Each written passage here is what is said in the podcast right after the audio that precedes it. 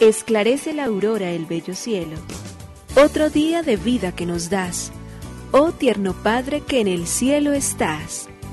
A esta hora, unamos nuestros corazones en alabanza al Señor, Creador de todo cuanto existe. Compartamos el Evangelio. Reflexionemos en su palabra. Esto es, Esclarece la Aurora, con el Padre Antonio Ramírez. Bienvenidos.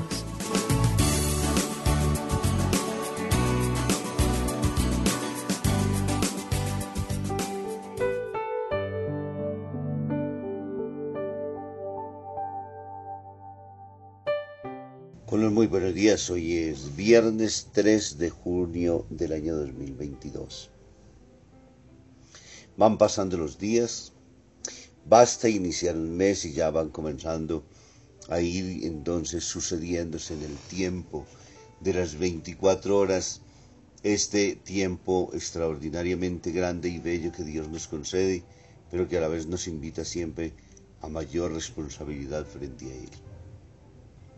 Por ello nos levantamos en esta mañana agradecidos y por ello queramos una vez más, llenos de confianza, mirando al cielo, dándole gracias a Dios por todo lo bueno, por todo lo bello.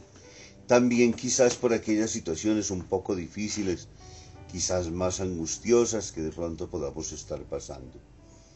Mientras en algunos lugares, en algunas familias, en algunos espacios, gozamos de una paz duradera y tranquila, en otros puede haber mucha actitud violenta, en otros pueden haber situaciones de mucha tensión, en otros lados pueden haber dolores muy grandes, en otros inmensa alegría. Miles de razones han llevado a que cada uno experimente entonces de diferente manera el tiempo que vivamos y no es un tiempo para hablar de la igualdad, sino un tiempo para hablar de las diferencias, pero invitándonos en medio de esas diferencias, o en la equiparación de oportunidades, entonces de decir, ayudándonos los unos a los otros, comprendiendo al otro o a la otra, tendiendo la mano para ayudar, transformo el mundo y hago posible que otros que están hoy en situaciones muy difíciles puedan sentirse entonces acompañados y sostenidos. Esa es la razón de la oración que hacemos todos los días. Es esa la razón de creer en el Señor, para que Él entre en nuestros corazones, para que Él comprometa nuestra historia, para que Él nos permita a todos vivir realmente con la muy buena intención de querer servir, ayudar, acompañar, sostener siempre a los demás. No podría ser de manera diferente. No podríamos buscar nosotros ninguna otra cosa que terminara por satisfacer tanto nuestra vida como el sabernos útiles y saber que a la vez somos entonces medio eficaz para que a otros muchos les llegue también el don de la gracia, el don de la benignidad, el don de la tranquilidad, el don de la paz, que esos hogares a donde llega nuestra palabra, nuestro pensamiento, nuestro deseo esté impregnado de la luz de Cristo y que no falten alrededor muchas sabias y buenas personas que ayuden siempre en los momentos de mayor dificultad a comprender todas las cosas y a poner todo al servicio de los hermanos. Por ello entonces en este día, una vez más nos disponemos a honrar, a glorificar a Dios diciendo, gracias, oh Señor Creador del universo. Nos unimos a la Iglesia Universal que ora. Esclarece la aurora el bello cielo, otro día de vida que nos das. Gracias a Dios, Creador del universo, oh tierno Padre que en el cielo estás. Nuestras voces unimos al concierto que el universo eleva ya en tu honor. Desde la tierra al cielo más profundo, tierno Padre magnífico Hacedor, conserva nuestras almas sin pecado a nuestro cuerpo da fuerza y salud, y nuestra mente ilumina piadoso con un rayo benéfico de luz. Por nuestra amada patria suplicamos, por la iglesia elevamos oración, por nuestros amados padres y familia, siempre dichosos los hagas tú, Señor. En tu santo nombre, comenzamos este día de vida que nos das. Haz que lo acabemos santamente, oh Padre nuestro que en el cielo estás.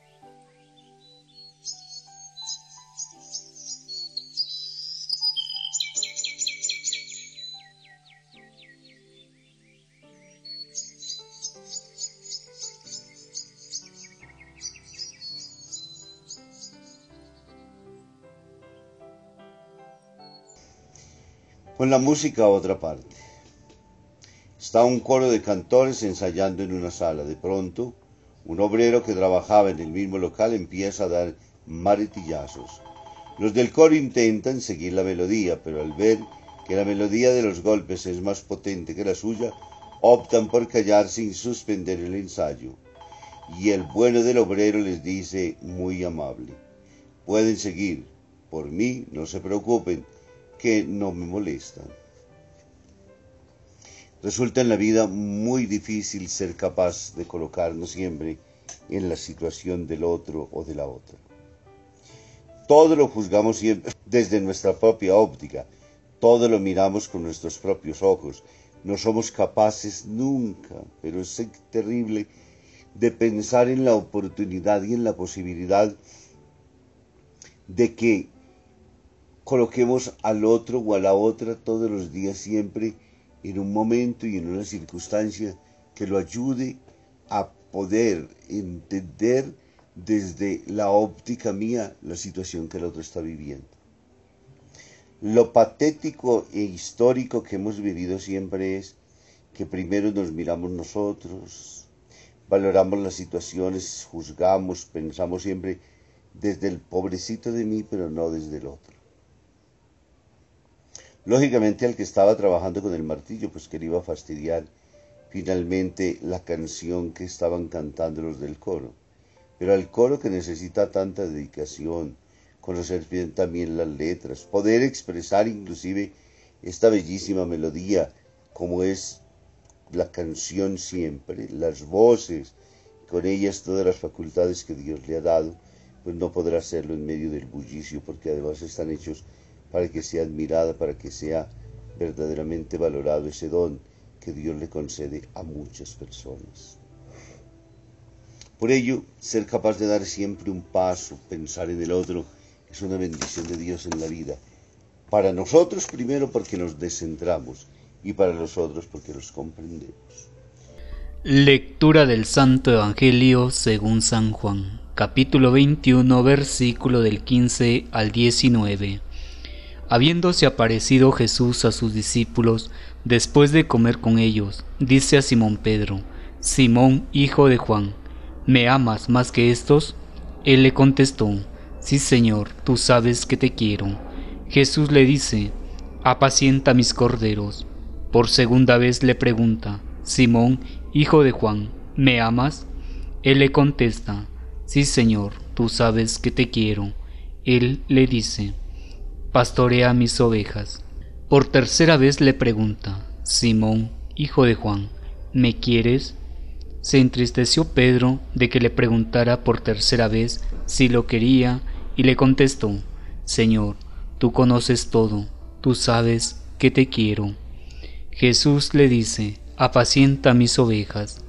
Te lo aseguro, cuando eras joven tú mismo te ceñías e ibas a donde querías, pero cuando seas viejo extenderás las manos, otro te ceñirá, y te llevará donde no quieras. Esto dijo aludiendo a la muerte, con que iba a dar gloria a Dios. Dicho esto, añadió, Sígueme. Palabra del Señor. Gloria a ti, Señor Jesús.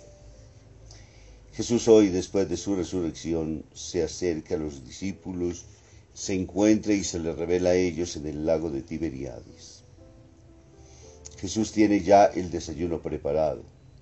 Y ahora entonces, una vez que han comido, saciado el hambre, Jesús es profundamente humano y se siente necesitado primero de ayudarles en el cuerpo a sus discípulos, de hacer que recobren la tranquilidad, de que puedan alimentarse, de que puedan sentir la plenitud del momento, y luego entonces si pasa a otros menesteres propios de su acción evangélica.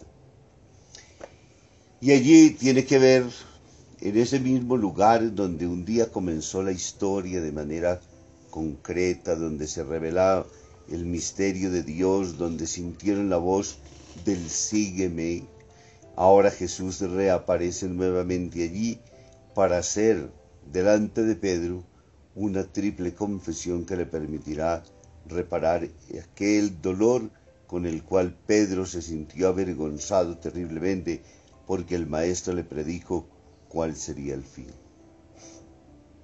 Pedro había presumido delante del Señor de ser fiel hasta la muerte. Y Jesús le dice, que poco te conoces, Pedro. Antes de que el gallo cante me habrás negado tres.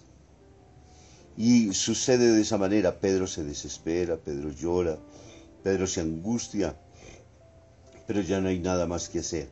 El maestro que pende de la cruz lo ha mirado con unos ojos de asombro y de tristeza, como este que es mi amigo, como este que ha compartido conmigo mi pan, como este que me ha dicho que me acompañaría hasta el final y que no importaba lo que hubiera que pasar, ahora se está rajando entonces y lo que hace es negarme. No lo conozco, mujer. Así se lo dice a la criada. Por ello Jesús, que conoce bien el corazón, la mente, lo que somos, lo que tenemos nosotros, le predice el futuro entonces a Pedro, antes de que el gallo cante. No se habían vuelto a encontrar en Jesús y Pedro. Y por ello el lago de Tiberiades en esta cita es importantísima, porque allí Jesús no va para reprochar actitudes, ni para condenar la flaqueza y la debilidad de Pedro, sino de manera especial para confirmar una vez más que Pedro lo amará con ese débil corazón con el cual él sabe mejor que nadie que es enfermo, porque los seres humanos estamos hechos de una debilidad terrible y una flaqueza tal que terminamos muchas veces por olvidarnos de las personas que, que hemos amado, quienes nos han amado, de las promesas que hemos hecho, de el deseo de querer honrarlos también en la memoria con lo que deberíamos hacer por ellos, puesto que han sido tan terriblemente buenos. Es la naturaleza del ser humano y no vamos a pelear contra ella. Pero Jesús ahora entonces, después de terminado el desayuno, fija los ojos en Pedro y le dice, Pedro, ¿me amas? Y esta pregunta se repite por tres veces y a, a cada una de ellas una misión, apacienta mis corderos, apacienta mis ovejas. Y ahora entonces Pedro se siente profundamente interrogado. Pedro, ¿me amas? Pedro en un primer momento intenta decirle, sí Señor, tú sabes, yo soy un hombre de palabra. Pedro, acuérdate. No, no, perdón Señor, yo, Señor, yo soy un débil, un frágil.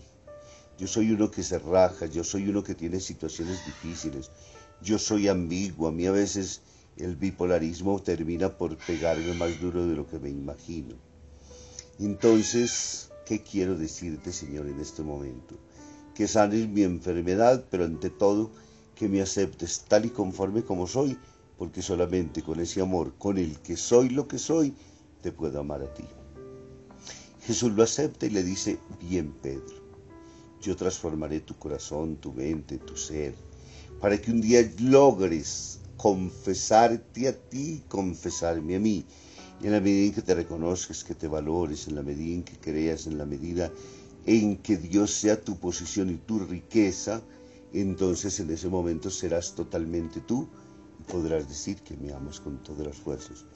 Qué bello pasaje de las Sagradas Escrituras y qué invitación tan buena para poder entender nuestra misión y para comprometernos frente al camino que debemos hacer todos y cada uno de nosotros si queremos permanecerle fiel al Señor, si queremos ser realmente de los suyos. Que nos bendiga el Padre, el Hijo, el Espíritu Santo, que descienda generosa y abundantemente sobre nosotros, mientras nosotros le vamos orando y pidiendo que su Espíritu venga en nuestras propias vidas.